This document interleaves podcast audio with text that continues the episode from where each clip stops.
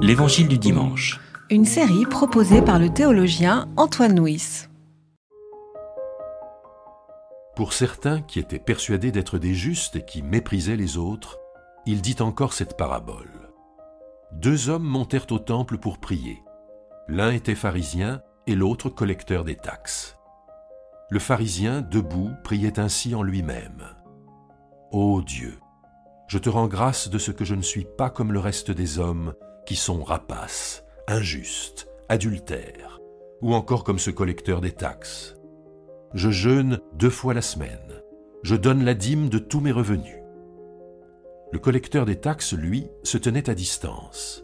Il n'osait même pas lever les yeux au ciel, mais il se frappait la poitrine et disait Ô Dieu, prends en pitié le pécheur que je suis. Eh bien, je vous le dis, c'est celui-ci qui redescendit chez lui justifié, plutôt que celui-là. Car quiconque s'élève sera abaissé, mais celui qui s'abaisse sera élevé.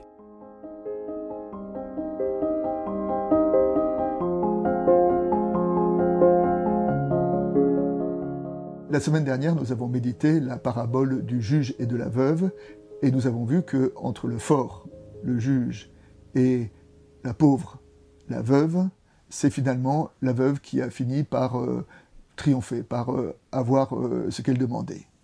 Eh bien, ce, paradoxe, ce renversement, nous en trouvons une autre image dans cette parabole qui met en scène un pharisien. Alors, un pharisien, c'est un homme pieux, c'est un bon croyant, et un collecteur des taxes. Collecteur des taxes, un peu voleur, un peu collaborateur, une personne qui n'était pas aimée.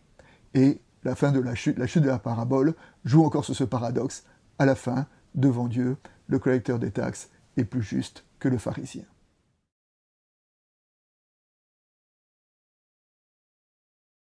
Dans le premier verset, il nous est dit que cette parabole nous est dite pour ceux qui se croient justes. Alors celui qui se croit juste dans euh, cette parabole, c'est le pharisien. Mais euh, gardons-nous de penser que ce pharisien ne nous ressemble pas un petit peu.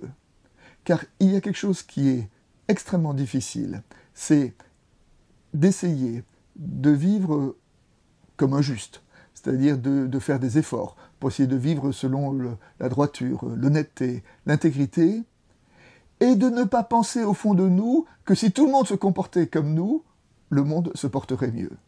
Et donc il est très difficile de chercher faire des efforts pour être juste sans s'empêcher de vouloir un petit peu juger les autres. Le texte nous dit que le pharisien priait en lui-même. Et en, grec, le texte dit même qu'il priait, euh, la, préposition c'est pros. Pros ça veut dire devant ou ça veut dire vers. Donc le pharisien vivait, euh, priait devant lui-même ou vers lui-même. C'est-à-dire que le pharisien prie, mais la personne à qui il prie, c'est lui-même. Il est lui-même témoin de sa propre vertu, témoin de sa propre justice. Quand il dit euh, je donne la dîme, je jeûne, à qui parle-t-il? Il ne parle pas à Dieu, Dieu le sait bien. Il le dit à lui-même, et donc euh, la prière vient pour, pour alimenter et pour manifester euh, sa propre fierté d'être un pharisien, d'être injuste.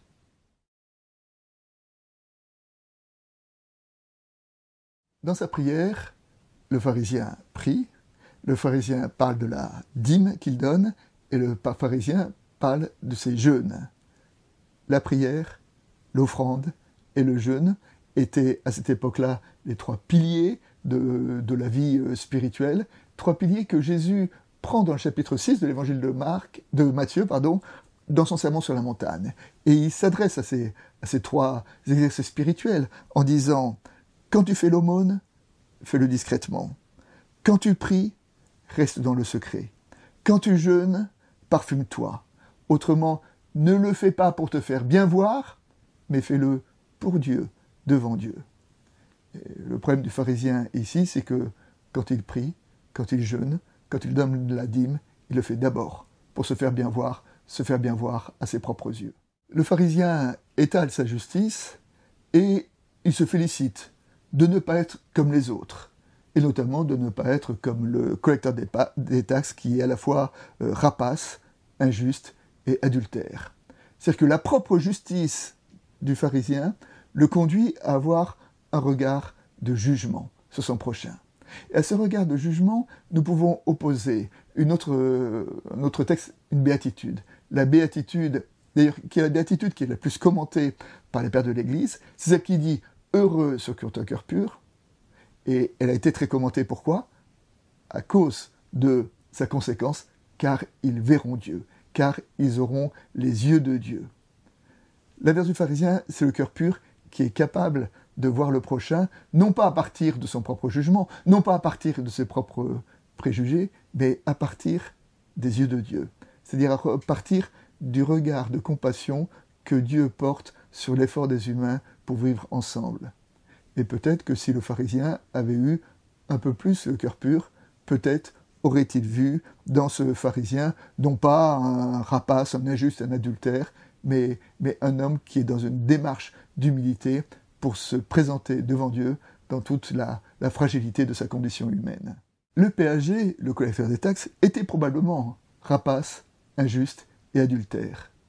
Mais grâce à cette seule prière, ô Dieu et compassion de moi, le texte nous dit qu'il repartit juste devant Dieu. Et ce, renversement un peu me fait penser à, un verset du Premier Testament. Dans le premier livre des rois, euh, Dieu dit, David a marché avec un cœur intègre et avec droiture, il a fait exactement ce que je lui avais ordonné. Dieu dit, David a fait exactement ce que je lui avais ordonné. Pourtant, dans le livre des rois, nous savons que David a été adultère et meurtrier euh, euh, du, mari de son amante, et qu'à la fin de son, euh, de son règne, il a fait un recensement malheureux où il comptait plus sur ses propres forces que, sur Dieu. Mais les deux fois, David s'est repenti, les deux fois, David été pardonné, alors le Seigneur a oublié ces, ces dérives-là, ne l'a vu que à partir de ce qu'il y avait de meilleur en lui, et c'est pourquoi il a dit David a toujours fait ce que je lui avais demandé. Eh bien, d'une certaine façon, nous pouvons euh, dire cela aujourd'hui de ce, de ce PAG. Le PAG était sûrement un rapace injuste et, adultère, comme on dit, mais Dieu dit à son sujet, il est juste, il est juste devant moi. Et enfin, pour euh, terminer, euh, une petite pique à nous qui sommes des lecteurs de cette parabole, qui vient de l'humoriste allemand Eugen Roth. Il disait Un homme qui regarda de près l'histoire du pharisien qui remercie de plein d'hypocrisie car il n'est pas comme le collecteur de taxes, cet homme dit Dieu soit loué, je ne suis pas un pharisien. Pour terminer, euh, une illustration sur euh, la difficulté des gens trop justes à, vouloir euh, recevoir une parole de grâce, pouvoir entendre un évangile de grâce cette réflexion de, Charles Péguy. Les honnêtes gens ne mouillent pas à la grâce. C'est une question de physique moléculaire et globulaire. Ce que l'on nomme la morale est un enduit qui rend imperméable à la grâce.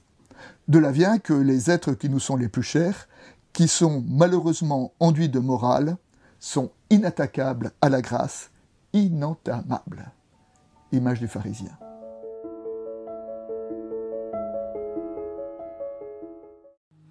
C'était L'Évangile du dimanche. Une série de regards protestants. Enregistrée par Antoine Nuis. Voix off, Dominique Fano-Renaudin.